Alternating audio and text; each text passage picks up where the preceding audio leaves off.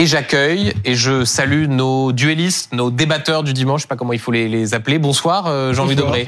On vous présente encore, vous êtes ancien président du Conseil constitutionnel, ancien président de l'Assemblée nationale, ancien ministre de l'Intérieur, c'est pas mal comme CV. Et aujourd'hui acteur. Et aujourd'hui acteur, voilà, sur les sur les deux terrains. Et bonsoir Robert Ménard. Bonsoir. Merci beaucoup d'être là, maire de Béziers. Euh, bien sûr, on va aborder plusieurs sujets euh, pendant cette heure, des sujets d'actualité. Et je voudrais commencer avec vous sur euh, la situation au Haut-Karabakh, euh, le drame humanitaire qui se poursuit avec l'exode de plus de, de 100 000 Arméniens. Euh, L'Arménie parle de nettoyage ethnique. Euh, Robert Ménard, est-ce qu'on a laissé tomber les Arméniens? Je dirais pas que le chef de l'État a été, a été en dessous des autres parce qu'il a fait plus que les autres chefs de l'État en Europe. Donc, est-ce qu'il en a fait assez? Évidemment, non. Mais en même temps, on s'est mis dans une nasse. Je vous rappelle quand même que euh, quand on a eu des problèmes avec M. Poutine, où on est allé chercher du gaz En Azerbaïdjan. Et en Azerbaïdjan, on a, les pays européens achètent plus de gaz en, en Azerbaïdjan que l'Azerbaïdjan en produit du gaz. C'est-à-dire qu'on voit d'où il vient le reste du gaz. On est, on est un peu des faux culs dans cette histoire-là. Aujourd'hui, on découvre qu'on s'est mis entre les mains euh, d'un dictateur que j'ai rencontré d'ailleurs. On, on, pourra en parler. Monsieur Aliyev. Oui, oui bien sûr. Euh, que j'ai rencontré. Je veux dire, c'est un dictateur. Maintenant, vous, vous avez ce qu'on ce qu'on mérite.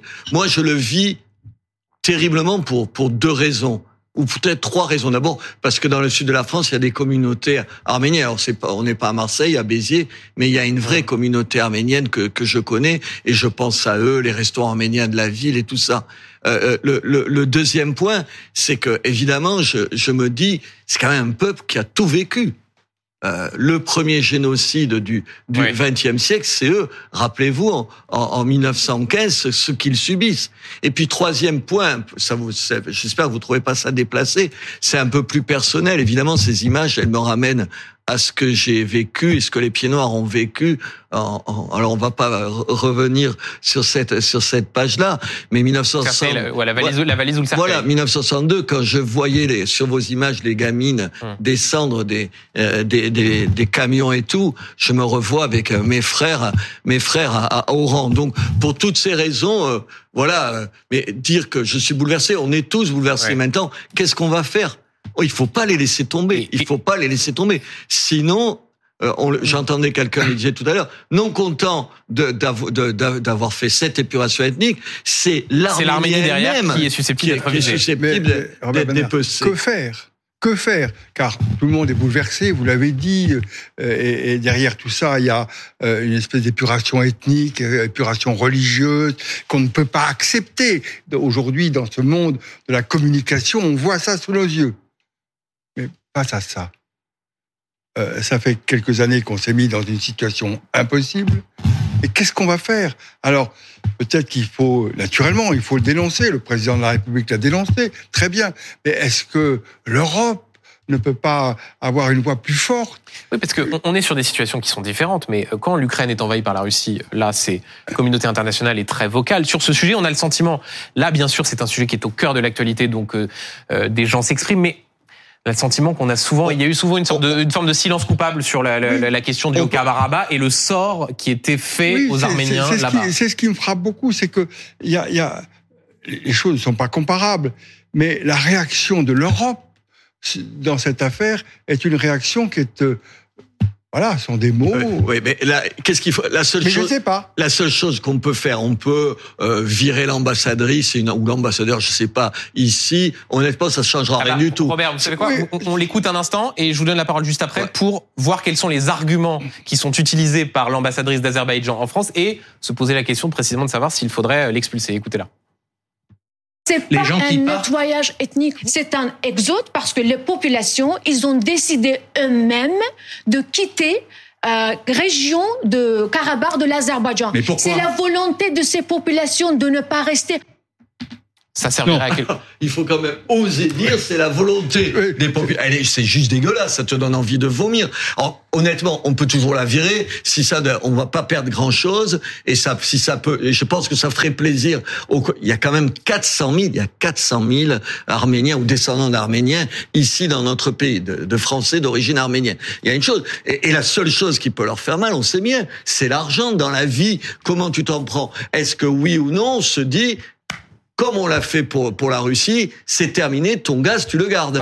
C'est juste ça. Est-ce qu'on a le courage de dire ça? Est-ce que la France peut prendre la, tête de ça en disant la seule chose qui leur fera mal, c'est de leur dire on n'achète plus votre gaz. Mais est-ce qu'en Europe aujourd'hui, avec ce qui se passe en Ukraine, on est prêt à prendre une autre décision courageuse, la seule qui pèserait je ne sais pas. Je sais pas. Peut-être que c'est la France qui doit lancer ça. On a une communauté. Je crois pas quoi. Je dis peut-être des bêtises. Je crois pas qu'il y ait une communauté arménienne aussi importante dans d'autres pays européens qu'en France. Je ne suis pas C'est la première en Europe. simplement, un, cette ambassadrice, elle se fout de la gueule de tout le monde. Alors, elle n'a pas de place en France, qu'on la vire. Ah, donc il faut la convoquer, lui dire. C'est-à-dire de nous faire croire ce qu'elle nous fait croire, elle nous prend pour des imbéciles. Deuxièmement, euh, il faudrait que la communauté européenne s'interroge euh, sur euh, ses relations économiques et qu'est-ce qu'on fait? Voilà. Est-ce que est-ce qu'on aura le courage de ça? Ah. Parce qu'à un moment donné, c'est la politique, c'est que du courage. Hum. C'est que du courage. En même temps, les gens, est-ce qu'il y a, est-ce qu'il y aura des conséquences? Parce que c'est jamais aussi simple qu'on le dit là parce qu'en même temps, euh, tu te dis si on renonce au gaz, euh, au, gaz azéri, parce que c'est de ça dont il s'agit. Quand on regarde les chiffres, la France est en fait assez peu dépendante du gaz. Sauf plutôt il y a des négociations qui sont faites à l'échelle européenne. Il y, a, des pays qui le sont un peu plus. Est-ce est que ça risque évidemment d'avoir encore d'autres conséquences sur le prix euh, du gaz en France? Est-ce qu'on est prêt ou pas à affronter ça? Est-ce que les mots qu'on partage, hum. que, que c'est absolument terrible de voir ce qui se passe et cette épuration ethnique. Est-ce qu'on est prêt tous en France, pas tous, pas que le gouvernement, tous, en assumer les conséquences, c'est-à-dire ah oui, si ça renchérit un certain nombre de choses, on le fait parce que la démocratie. sinon, la démocratie, ça n'a pas de sens. Si la démocratie, c'est juste parler et dire elle est dégueulasse cette ambassadrice, honnêtement, on se, on prend pas beaucoup de risques. Euh, la démocratie, c'est à un moment donné prendre des risques ou au moins être prêt à payer ce que ça représente de prendre ces risques-là. Oui, c'est-à-dire qu'il y a à la fois des mots qu'il faut qu'il faut, avoir. car on ne peut pas ne pas dénoncer un certain nombre de choses et on dénonce par des mots, mais il y a aussi des actes. Et, et euh, pour ce qui concerne les intérêts économiques, c'est l'ensemble de l'Europe. Si l'Europe existe, alors qu'il y ait une réplique. Mais aujourd'hui, on est euh, plutôt euh, dans, dans, une voie très calme. Il y a une seconde, je posais la question à François Hollande de la possibilité d'une intervention de casque bleu. Euh, est-ce que ça, intervention militaire, a pas de troupes européennes qui vont aller sur place, mais est-ce qu'il faut réfléchir du moins à aller sécuriser sur place, à aller envoyer euh, euh, des, des, des, militaires si euh, l'ONU le décide? Est-ce que ça, ça fait partie des choses qu'il faudrait décider? La réponse de François Hollande, c'était la bonne réponse. C'est hum. pas au niveau français que tu décides. On va pas envoyer des soldats français protéger Revan. Je parle la capitale de, de, de l'Arménie. Mais oui, alors c'est c'est un débat peut-être qu'il faut porter qu'il faut porter devant les Nations Unies parce qu'encore une fois, enfin on va pas faire un cours de géographie ici, mais aujourd'hui, euh, l'Azérie et Bakou, ils ont, ils ont d'autres ambitions. Ils sont eux-mêmes séparés d'une partie de, de, leur territoire. Ils sont prêts absolument à aller marcher sur le sud de, de l'Arménie pour se trouver un corridor qui aille, qui confond, qui va, qui va avec leurs intérêts. Bien sûr, aujourd'hui, c'est l'Arménie qui est en cause. Et ce débat, il faut l'avoir aux Nations Unies. C'est euh, la fonction des Nations Unies de se préoccuper de ces choses-là. C'est pas la France à dire il faut envoyer des armes, il faut envoyer des munitions. C'est l'ensemble de la communauté internationale parce que de cette affaire peut découler la paix ou la guerre. Euh, je voudrais vous aborder avec vous un autre sujet, la question d'une décision, d'un vote qui a eu lieu à l'Assemblée nationale sur la question de la réforme du revenu de solidarité active. Euh, il y a eu un deal, comme on dit, un compromis trouvé entre la droite et le gouvernement sur le fait de rendre obligatoire pour tous ceux qui touchent le RSA, près de 600 euros, euh, le fait d'avoir 15 heures d'accompagnement obligatoire par semaine sous peine de sanctions. Euh, est-ce que c'est du bon sens, Jean-Louis Debré, ou est-ce que c'est une façon de taper sur les chômeurs en considérant que s'ils sont au chômage, c'est de leur faute et qu'il faudrait les mettre au travail C'est pas une façon de taper sur les chômeurs, c'est de dire que euh, si la communauté nationale vous verse des allocations, en contrepartie de cela, il faut que vous fassiez un effort, un effort de réinsertion. Voilà, c'est tout. Mais c'est pas du tout euh, une sanction. Attendez, moi, je j'aurais, j'applaudis trois fois. Oui. Hum. Enfin, attendez, dans ma ville, j'ai fait la même chose. C'est les, les, les centres communaux d'action sociale. hein, Pour les gens qui savent pas, c'est CCAS, c'est pour les, les plus pauvres de nos villes.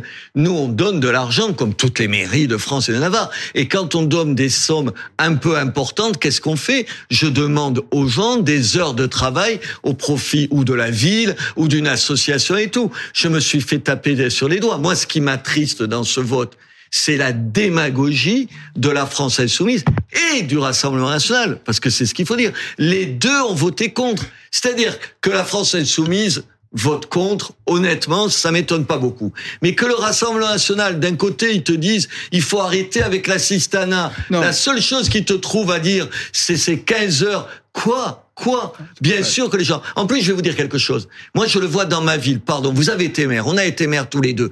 Quand j'ai pas eu votre carrière, je suis juste maire. Moi, je suis encore, juste pas maire. encore. Pas encore. pas Voilà.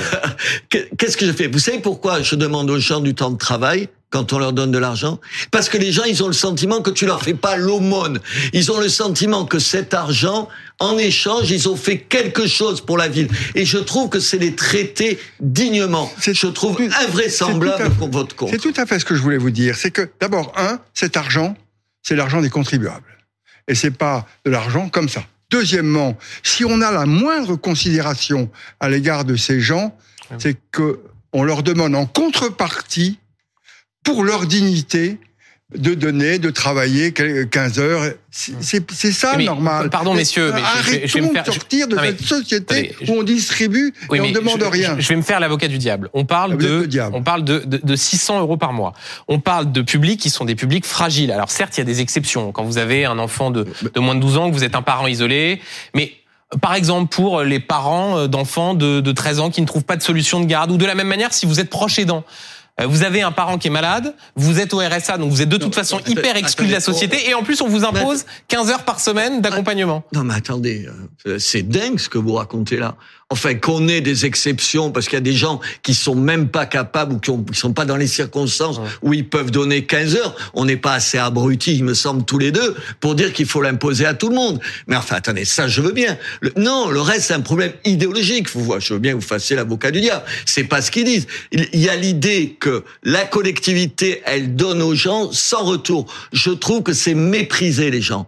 Je suis persuadé. Moi, je l'ai vu avec les gens. Je n'ai pas vu dans ma ville une seule personne dire que c'était scandaleux qu'on leur demande de travailler en échange de l'argent qu'on leur donnait. Et puis c'est pas l'argent que nous leur donnons, c'est l'argent que les autres Français leur donnent. Mais enfin, vous les prenez pour quand Pourquoi Les gens, vous croyez qu'ils ont tous envie de tendre la main et de faire l'aumône? Mais enfin, ils sont pas comme ça, les gens. J'ajoute que dans chaque mairie, il y a des services sociaux. S'il y a des, pro- des gens qui ont des problèmes, ils peuvent en plus aller voir les services sociaux pour qu'on essaie de leur Ouais. trouver une solution. C'est tout, tout ça, c'est le rapport que l'on a entre nous. Euh, si on veut donner à ceux qui cherchent du travail euh, un peu de dignité, eh bien, on leur montre qu'en contrepartie de l'argent qu'on leur euh, verse, eh bien, ils doivent un service, ils doivent un travail. C'est le respect de l'individu. Et puis, de façon annexe, pardon de, revenir à mon ma petite expérience de petit maire de province. Moi, j'ai vu des gens qui ont trouvé du boulot comme ça, parce que ils ont fait euh, 15 heures par semaine dans un endroit. C'est Enfin, pas exactement, euh, c'est pas exactement ce que montrent les, les- Il y a des études qui ont été faites qui montrent que quand on vous, pendant quelques mois, quand on vous coupe le RSA parce que vous n'avez pas répondu Ah, euh, moi, à ces euh, heures d'accompagnement, vous risquez aussi après d'être perdu dans la je, nature. Je, je vous dis pas ça. Ouais. Je vous dis pour ceux qui font du travail en échange d'aide. Alors moi, dans ma ville, c'est pas le RSA, c'est d'aide sociale de la ville. C'est une porte d'entrée, c'est une marche, un pied que tu mets dans le travail. Je ne comprends même pas qu'on se pose cette question-là. Je veux dire, c'est juste histoire de respect, d'efficacité, de bon sens. Mais demander aux gens s'ils trouvent pas mieux quand on donne de l'argent, qu'on demande quelque chose en échange. Enfin, on est dans ce C'est pays où il faut faire le contraire. C'est une intégration, c'est pour intégrer ces gens. Mais on est, on est dans la folie, là. des gens qui selon vous, touchent le RSA et sont des quoi des feignants qui Non, c'est pas des feignants, c'est qu'on les incite pas à travailler. Mais qui, vous dit qu'ils sont feignants? Mais on, bah, si derrière on considère qu'il faut les, les, mettre au travail et leur fournir de l'accompagnement obligatoire, c'est qu'il y a une sorte de présupposé que s'ils voulaient vraiment trouver du boulot, ils pourraient en trouver. D'abord, Pardon, il y a des gens qui ne cherchent pas du boulot. Enfin, attendez, je veux bien qu'on se gargarise de mots, qu'on n'ose jamais le dire. Il y a un problème avec un certain nombre de gens qui ne cherchent pas du boulot. Enfin, c'est évident. Euh, vous le, tous les maires, tous les élus locaux vous le diront. Ils en ont des, des caisses entières de témoignages. Ça, c'est une chose mais ça ne veut pas dire que les gens ils sont fainéants. On est dans une société où le travail s'est vécu comme une espèce de, de, de poids que tu mets sur les épaules, quelque chose qui est, qui est le prix à payer pour vivre. Mais non, c'est pas ça le travail. Le travail, c'est pas forcément ça. Remettre les gens au travail, les aider à se remettre au travail, encore une fois, c'est en faire des gens, euh, je veux dire, responsables à part entière. Vous avez, vous, envie de vivre d'aide sociale vous avez envie Non. Je veux dire, si, si on ne demande pas une contrepartie, je mets entre guillemets, c'est criminel. Parce que ça incite les gens, finalement, à ne pas faire d'efforts. Et puis, finalement, on reçoit de l'argent sans rien faire. On parle de 600 euros par mois. Hein. Non, mais c'est pas c'est pas 600. C'est le principe même où vous où vous avez euh, une aide de la collectivité et alors vous vous cherchez un travail ou vous acceptez le travail qu'on vous donne ou sinon eh ben on est l'intégral, la dignité de ces gens. C'est pas de l'aumône. Au contraire, quand on leur donne hum. de l'argent et qu'ils ont un travail, ils n'ont pas le sentiment que c'est l'aumône ou la quête à, l'église. Vous savez, c'est contrairement à ce que vous pouvez euh, penser. Non, moi, je vous pose des questions. Non, non, mais je sais bien. On peut bien vous interpeller. Bien sûr, bah, je le fais suffisamment pendant une heure. vous avez le droit de renvoyer la balle à. Non, non. Ce que je veux dire, c'est que c'est pas les gens riches qui pensent que euh, les pauvres veulent euh, truander le système. C'est les gens souvent qui ont le moins d'argent qui n'acceptent pas un certain nombre de fraudes, euh, de fraudes sociales. Il n'y a pas, moi je dis pas, on j'ai pas à choisir entre les fraudes fiscales et les fraudes sociales. Qu'un type riche, là, c'est pas de la fraude, hein. là c'est euh, toucher non, non, une mais c'est bien, sûr, que c'est pas. Je vous dis dans l'état d'esprit, je pense qu'il y a tout un tas de gens qui pensent que quand on aide, en échange, tu dois travailler. Et je pense ça de penser ça. Euh, dans le cadre de ce débat, euh, il y a une déclaration d'un membre du gouvernement qui, euh, pour le moins singulière, voilà ce que disait le Bruno Le Maire, le ministre de l'économie et des finances, sur France 2 jeudi soir. Les Français ne s'appauvrissent pas. Il parlait de, la question du pouvoir d'achat et du soutien du gouvernement.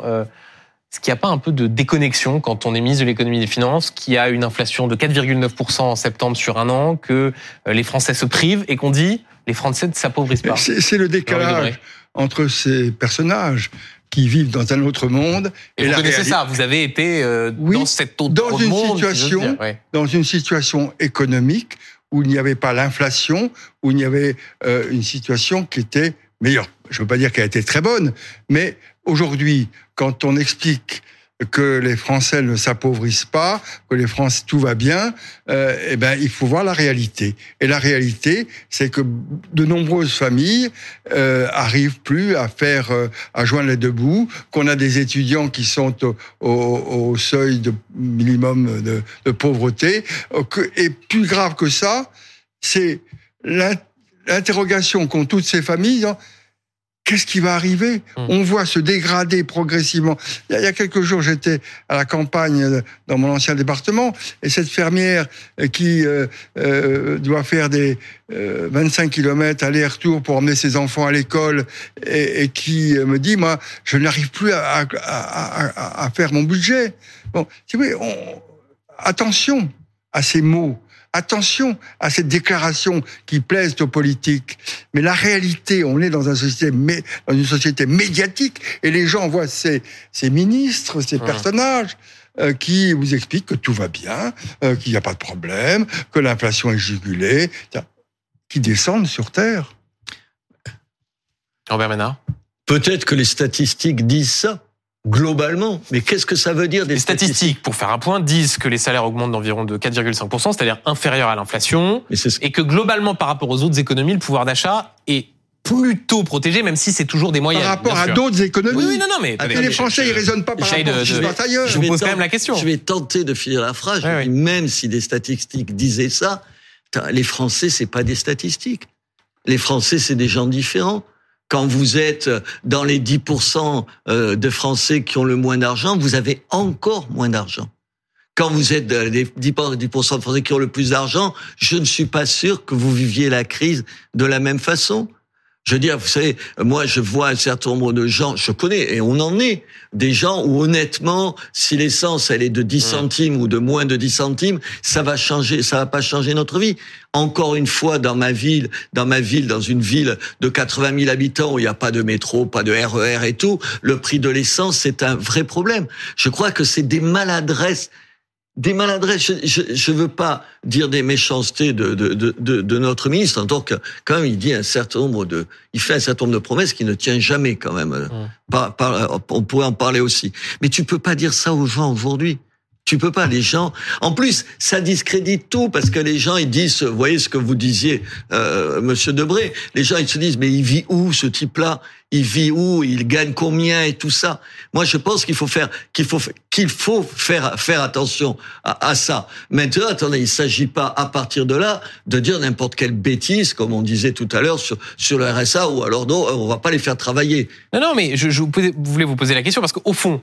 Cette phrase, elle traduit aussi la difficulté de trouver les bonnes mesures pour lutter contre l'inflation. Et ce qu'on a vu euh, là depuis euh, une dizaine de jours, euh, quand même assez singulier. C'est-à-dire que c'est quand même lui qui nous explique qu'il va réduire la dette Enfin, attendez, vous ratez que, que, que tout va aller mieux. On est quand même, je sais pas, en 10 ans, on a emprunté, on a 1000 milliards de hum. plus qui, qui nous expliquent, alors 1000 milliards qui vont nous coûter un paquet d'argent parce qu'on est emprunté à moins d'un pour cent, on emprunte à 3,5. Enfin, c'est le même qui accumule des promesses qui ne tiennent pas. On va désendetter le pays. Combien on va emprunter cette année? Plus de 230 millions pour pouvoir équilibrer nos comptes. Hum. Vous vous rendez compte qu'aujourd'hui, le remboursement de la dette, c'est plus plus que le ministère de l'Éducation nationale. C'est juste en dessous et ça a vocation à être plus. dans deux ans, ça va l'être plus. Attendez, à, à un moment donné, vous les croyez plus. Vous les croyez plus. Le problème, c'est comment tenir un discours réaliste pas faire des... quand on est dans l'opposition, tu peux dire n'importe quelle absurdité, t'es puni de rien du tout. Quand t'es pas Jean louis Debré enfin, vous ça. savez, quand t'es pas aux commandes, tu peux faire toutes les promesses que tu veux. T'es pas aux commandes. Mais en même temps, comment on peut être réaliste, faire attention au budget de la France, sans donner l'impression de sacrifier les Français? C'est ça. Il y a quelques, il y a quelques années, euh, Juste Robert Ménard, vous vous interpellez directement en disant euh, quand on est dans l'opposition, de toute façon, on peut raconter n'importe quoi. C'est ce que vous avez. Quelle que soit l'opposition. Ah mais je parle de vos amis maintenant. Enfin, je, sais, sais plus très bien qui sont vos amis politiques. Je suis euh, non mais la droite, la droite. Je constate simplement. Ah, vous êtes de droite. Vous êtes un homme de droite. Je sais pas très bien. Ah bon Je sais pas très bien. Ah, décidément, donc on va euh, des choses ce soir. C'est pas très bien, mais mais c'est pas le problème. Si vous voulez, il y a des situations où l'économie, le social va bien. Alors dans l'opposition, on peut dire n'importe quoi, et au gouvernement, on peut dire n'importe quoi. D'ailleurs, personne s'en prive. Hum. Mais la situation de la France, aujourd'hui, elle n'est pas celle-là. La situation de la France, elle est un pays qui est, vous l'avez dit, endetté. La charge de remboursement de la dette est dramatiquement lourde. Euh, on, vous savez, on, on, supprime des impôts, on les rajoute. Clémenceau disait la réforme fiscale, c'est de supprimer des impôts qui existaient et d'en créer qui n'existaient pas. On, bref, ce que je veux dire, c'est qu'aujourd'hui, les citoyens, les Français sont dans une angoisse, dans une euh, inquiétude à l'égard de, euh, de, de l'avenir. Que tous les jours, hum. ils voient l'augmentation des produits, des prix des produits, etc. Et le ministre vient dire, ben, ça va mieux. Mais Monsieur Debré, quand même, je veux bien que vous, sachiez plus si vous êtes de droite, mais enfin, euh, vous l'avez été longtemps de droite et une J'étais gaulliste, monsieur. alors gaulliste, on est d'accord. Enfin, une figure. Il y a, il y a des gens qui se réclament du gaullisme, y compris aujourd'hui, qui sont respectables et tout. Vous incarnez euh, ça. Et attendez, je, je critique pas ça. Aujourd'hui, les mêmes qui incarnent ça, c'est, je j'entendais leurs déclarations là, ils disent oui, on manque, vous savez, sur le budget là. On, on, on va attendez, il faut pas laisser filer la dette, il faut pas euh, regarder les chiffres que je viens de dire, ils le font et tout. Alors tu vas être très très bien, ok. Et on va les faire où les économies hum. On va les faire où? Et là, bah, par, exemple, euh, Robert Ménard, Eric euh, Ciotti dit il faut baisser de 15 centimes euh, les taxes sur l'essence et en échange faire un maximum d'économies sur les allocations chômage. Voilà ce que dit un représentant patron de la famille gaulliste. j'attends, j'attends que le même au pouvoir fasse exactement ça. J'attends de le voir. Tout ça, ce sont, des, ce sont des mots. Ce sont des mots la situation est difficile, mais pourquoi on est arrivé à cette situation, c'est une autre chose. Et là, vous avez votre part de responsabilité avec votre Monsieur Ménard, en 1967, vous n'étiez peut-être pas né encore. Euh, malheureusement, moi non plus. Malheureusement, j'ai 70 ans, Monsieur le Ministre. Monsieur Ménard, la France n'avait plus de dettes. Depuis la guerre de 14, elle avait des dettes. Tout avait été remboursé. Et depuis 1967, euh, on a progressivement, successivement, et notamment à partir de 1981, on a vécu. Mais ça n'était pas grave ou moins grave dans la mesure où il y avait une croissance économique euh, qui permettait de passer euh, les épreuves. Aujourd'hui, il n'y a plus de croissance économique. Monsieur Debré, attendez, j'ai plein de respect pour vous, mais quand même, depuis 1900 74, c'est-à-dire quand vous, enfin, je sais plus, je sais, j'ose plus oui, dire. Oui, allez-y, allez-y. Enfin, quand votre sensibilité était au pouvoir, depuis 1974, il n'y a pas un budget qui est, pas déficitaire. Oui. attendez, je, attendez, moi, j'ai pas, j'ai pas. Non, mais, vous choisissez 1980. On, quand même, euh, je je vous crois naïf, mais pas au point de choisir euh, de façon un peu cette date-là avec l'arrivée de la gauche. Mais en 1974, c'est vos amis qui sont au pouvoir. Depuis là, on laisse filer les choses. Je, vous êtes d'accord quand même. amis, je dis simplement que. Enfin, c'était vous euh, qui étiez au pouvoir. Attendez, vous, je peux parler? Bien sûr. Merci.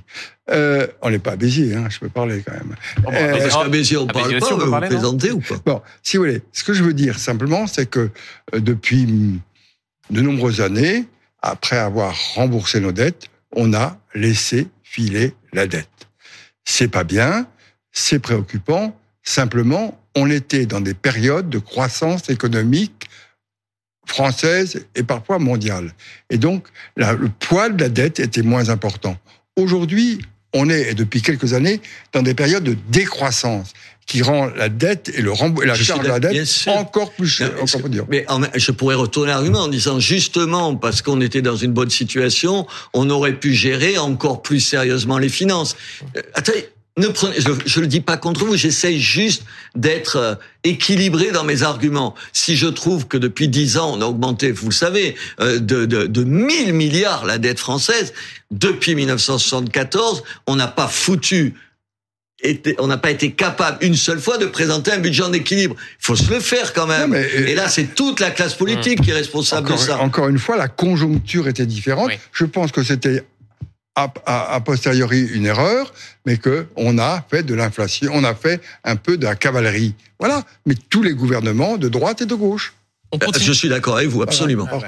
Voilà, on vous met d'accord là-dessus. Euh, on continue cette discussion sur euh, sur ce qui s'est passé. Euh, c'était vendredi soir à l'Assemblée nationale. Un douzième 49.3 était était déclenché par le gouvernement, par Elisabeth Borne. une motion de censure dans la foulée a été rejetée. Et voilà ce que disait la patronne du groupe insoumis à l'Assemblée nationale, Mathilde Panot, au moment de présenter cette motion de censure. Écoutez.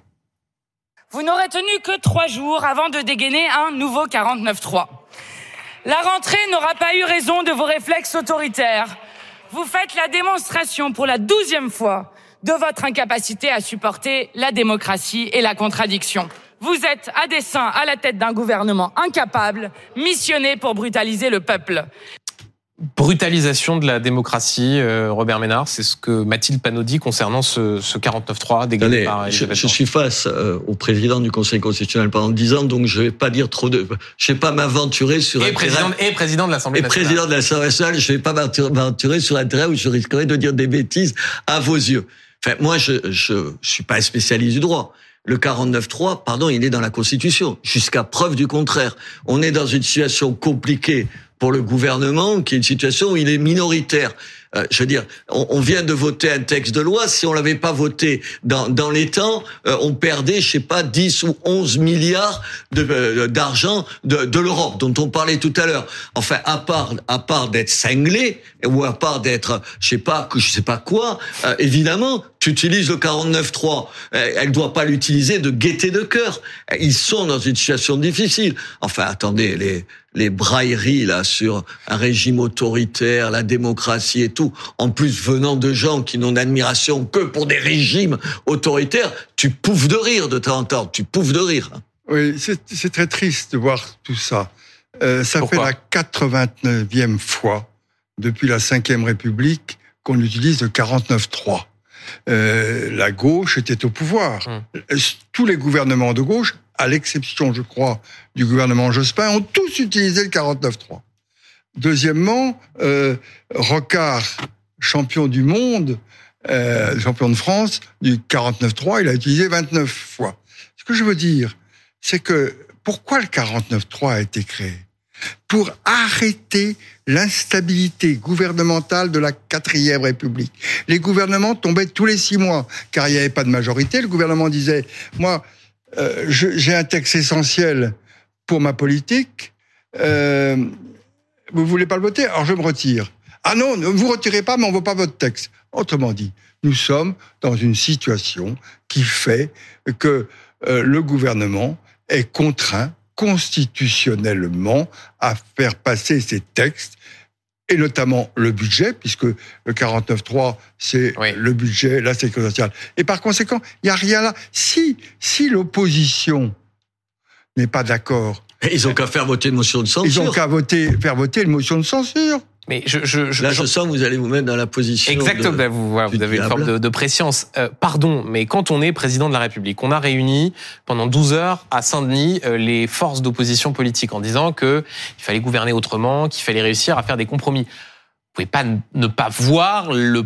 problème qu'il peut y avoir à dégainer systématiquement Mais Est-ce qu'on a besoin de ce texte? Est-ce que ce texte, est-ce que le budget comme ce texte est essentiel pour la France? Oui messieurs les députés, mesdames les députés, est-ce que vous m'accordez votre confiance? Si vous m'accordez pas votre confiance, ce texte ne sera pas appliqué. Et donc je m'en vais. Attendez, si vous voulez dire, dans le rôle que vous vous donnez ce soir, si vous voulez dire que M. Macron fait des, des, des trucs euh, qui servent pas à grand chose et que il fait, mais bien sûr, attendez, attendez, il a du talent pour mettre en, en, mots un certain nombre de choses. Il en a beaucoup moins pour les mettre en acte. Euh, oui, euh, est-ce que vous vous rappelez, après les Gilets jaunes, euh, les grands débats, est-ce qu'ils ont servi à quelque chose? À rien. Est-ce que comment s'appelle le, de la fondation là, je me rappelle plus. Le Conseil national. Le Conseil national. Est-ce que est-ce que ça sert à quelque chose? À rien. Vous fait, on fait, on le voit. Est-ce que 12 heures de débat, ça change quelque chose? À rien. Que, si vous voulez dire que ça, c'est du théâtre, c'est occuper l'espace, vous avez raison. Mais ça, il faut lui dire. Et il a tort de faire ça parce que ça sert à rien. Mais que de l'autre côté, on s'époumonne à nous expliquer qu'on violerait la France et la démocratie, et les élections et pourquoi pas les libertés. Parce qu'ils sont capables de le dire. Les libertés, tout. Parce qu'à le 49-3, c'est se moquer du monde. J'ajoute que c'est pas la France, le seul pays qui a un tel système. L'Allemagne, c'est pas loin. Euh, Alors, avec autant de capacité à bloquer un vote et à engager la responsabilité, même s'il n'y a pas de majorité. Mais on ne bloque pas, un vote. Bah, C'est-à-dire que, messieurs, voilà, j'engage ma euh, responsabilité sur ce texte. Existe. Si vous ne voulez pas de ce texte, c'est-à-dire que vous ne faites plus confiance au gouvernement, déposez une motion de censure et, et votez-la. Mmh. C'est tout. Mmh. Vous pensez que ça peut durer longtemps ce... Parce que, ok, très bien, vous dites, c'est formidable, le 49.3, très bien. Euh, non, mais... C'est formidable. Je résume, je résume un gros trait. Oh, voilà, là, un très gros trait. Un très gros trait. Rocard l'a utilisé 28 fois. Ok. Voilà. Combien de temps ça peut durer? Euh, On voit bien que là, à la rigueur, on est sur un texte budgétaire qui, en réalité, n'a pas beaucoup d'importance symbolique politiquement. Mm. Euh, va avoir un texte immigration, sans doute en début d'année prochaine. Là encore, même problème, un gouvernement qui est bloqué. Euh, soit ils utilisent le 49.3 et dans ce cas-là, ils risquent d'avoir une motion de censure de la droite, soit ils vont au vote et ils risquent de le perdre. Euh, il y a quand même, c'est quand même le symptôme d'une sorte de blocage politique. Qui non, c'est le résultat des élections et, d'un parlement qui n'a pas, il n'y a pas de majorité. On s'était habitué euh, depuis quelques années à avoir des euh, assemblées où il y avait des majorités qui permettaient au gouvernement de passer les, Français n'ont pas envoyé une majorité absolue au gouvernement. Eh bien, il faut en prendre, en tenir compte. Et puis on discute, on discute à l'Assemblée. Euh, les, commissions sont là pour ça. Et puis, in fine, si le gouvernement euh, considère que tel texte est essentiel pour lui, il engage sa responsabilité. Sur l'immigration, il y aura un autre danger, c'est que là, la motion de censure peut, être peut être votée. C'est la différence. Et oui, mais ça change tout.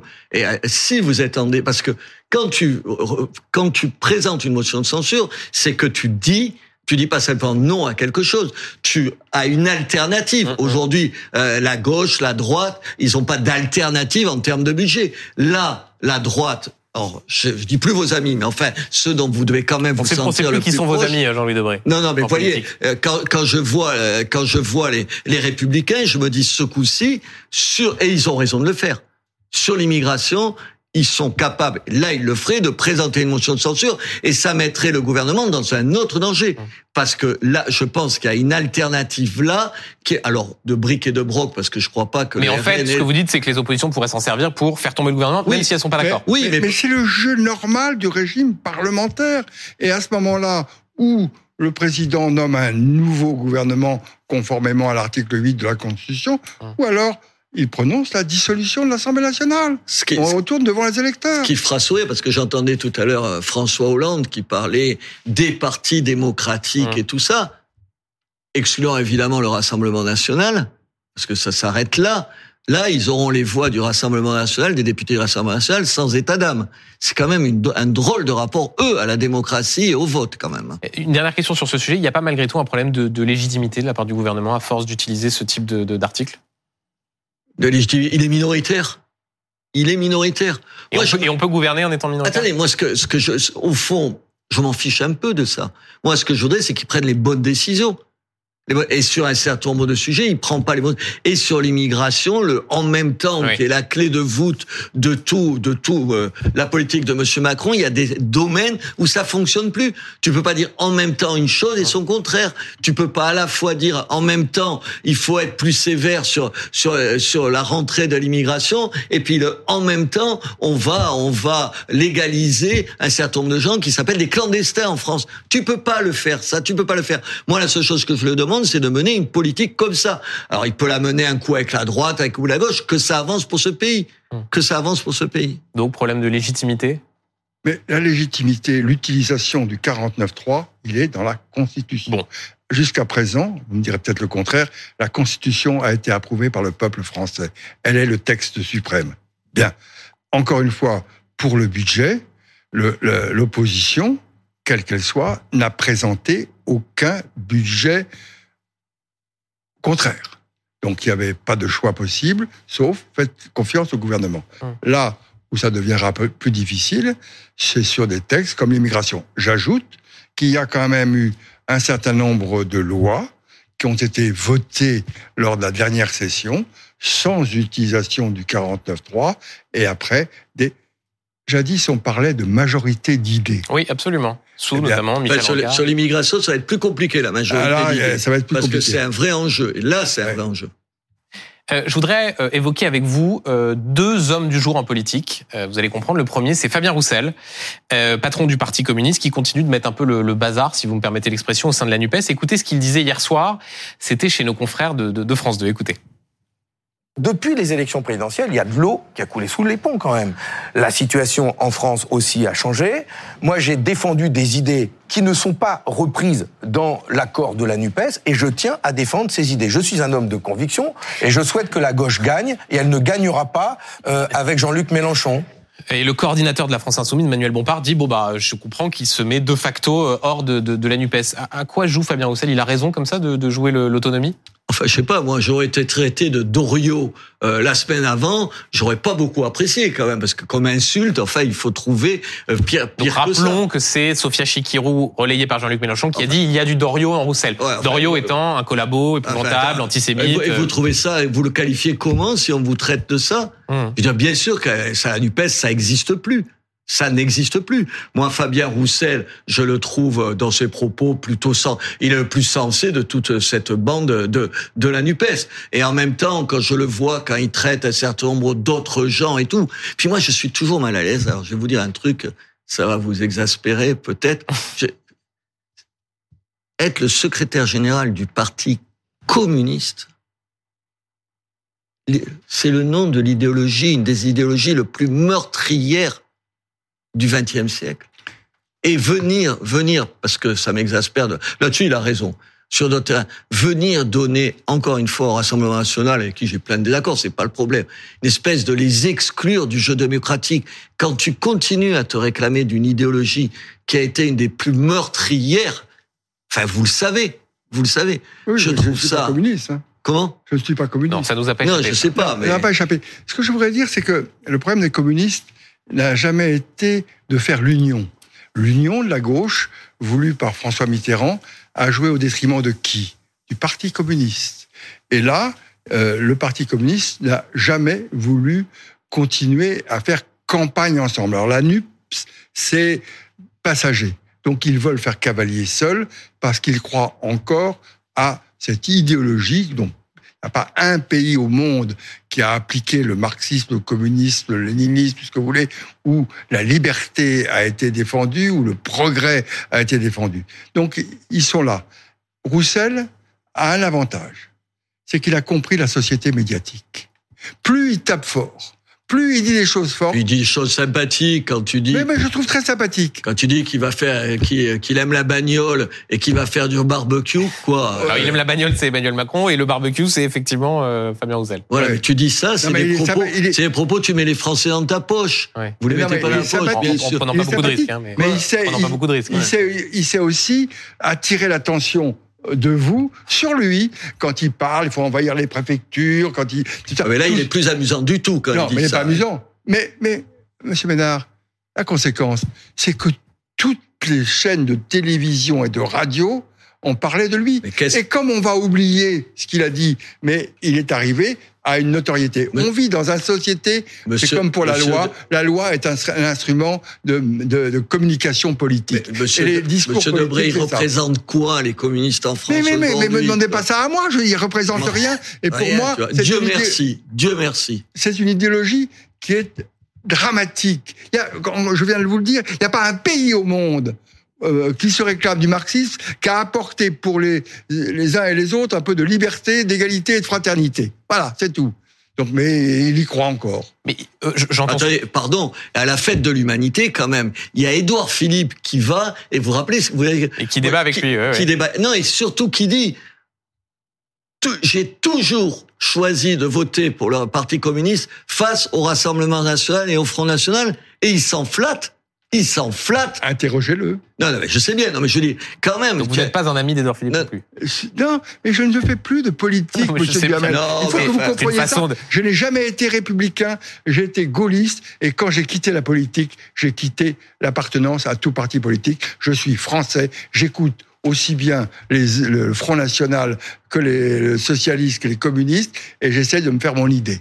Euh, simplement, ce qui est assez frappant avec Fabien Roussel, c'est qu'il y a un côté euh, homme de gauche préféré de la droite. Euh, Est-ce qu'il y a un, petit peu de, de, de, de ça? Parce que rappelons, pardon, hein, son score à l'élection présidentielle, c'est 2%. Hmm. Il y a quand même un décalage entre les ambitions qu'il se donne. parce que la droite, elle se dit que si elle et euh, la réalité politique. Si elle peut foutre le bordel à la Nupes, c'est autant de gagner. Enfin, attendez, c'est comme tous les mecs de droite que je vois qui disent ah Bardella, il est formidable. C'est juste pour faire chez Marine Le Pen, quand même. Enfin, à part d'être hmm. crétin, tu te rends compte, tu te dis, eh, on va, vous savez, il y a le, le jeune là si on pouvait dire tellement de bien, on lui serre les pompes et tout, comme ça il va monter, et puis et éventuellement avoir envie de voilà, ça va fragiliter.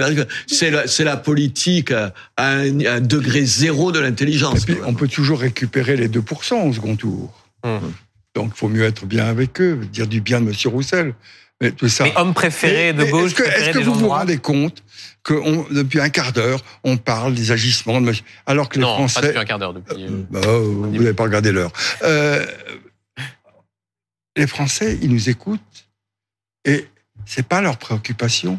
Leur préoccupation, c'est l'immigration, c'est le pouvoir d'achat, c'est la drogue, c'est la sécurité, c'est ça. Et donc finalement, tous ces tous tous ces pantins qui sont là, ils, amusent la galerie et euh, ça fait un décalage très grand entre le politique et euh, les Français. Alors je vais continuer à vous agacer parce qu'il y a un deuxième homme dont je voudrais vous parler. Il s'appelle Laurent Vauquier, président de la région Auvergne-Rhône-Alpes. Et voilà ce qu'il a dit ce matin, euh, grand discours devant les jeunes de son parti Les Républicains. Je connais le prix à payer pour tout cela.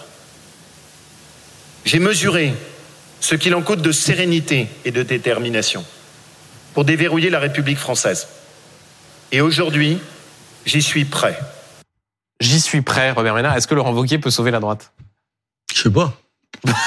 Qu'est-ce que vous voulez que je vous dise? Non, mais il, est, il est, prêt maintenant. Ouais. Euh, J'allais dire, ça fait deux ans qu'il dit rien, à peu près, j'exagère. Ouais, ouais, vous avez raison. Un, une sorte de cure de, de, silence. Je pense que ses amis, ils en ont juste un peu ras-le-bol de son silence. Vous savez, comme si il voulait pas prendre, pas prendre des risques. Ah, il est. Qu'est-ce que. Est-ce qu'il va sauver la droite? Je crois pas. Je crois que cette droite-là, elle n'est pas sauvable comme ça. Il faut qu'elle trouve d'autres gens. Je veux dire, mais pas plus lui. Vous avez compris que, je sais pas, que que je peux en citer deux, deux ou trois autres dans les écuries de, euh, de, euh, alors pas de votre parti, je dis plus, pas, mais des, mais des républicains. Moi, je sais pas. Je crois que la France, elle, elle, je crois que la France, elle, elle va pas. Et là, on sera peut-être pas d'accord parce que je pense que euh, vous, vous, vous êtes trop attaché au, à ce que ça a été l'épopée gaulliste pour. Et encore peut-être que vous serez d'accord avec moi.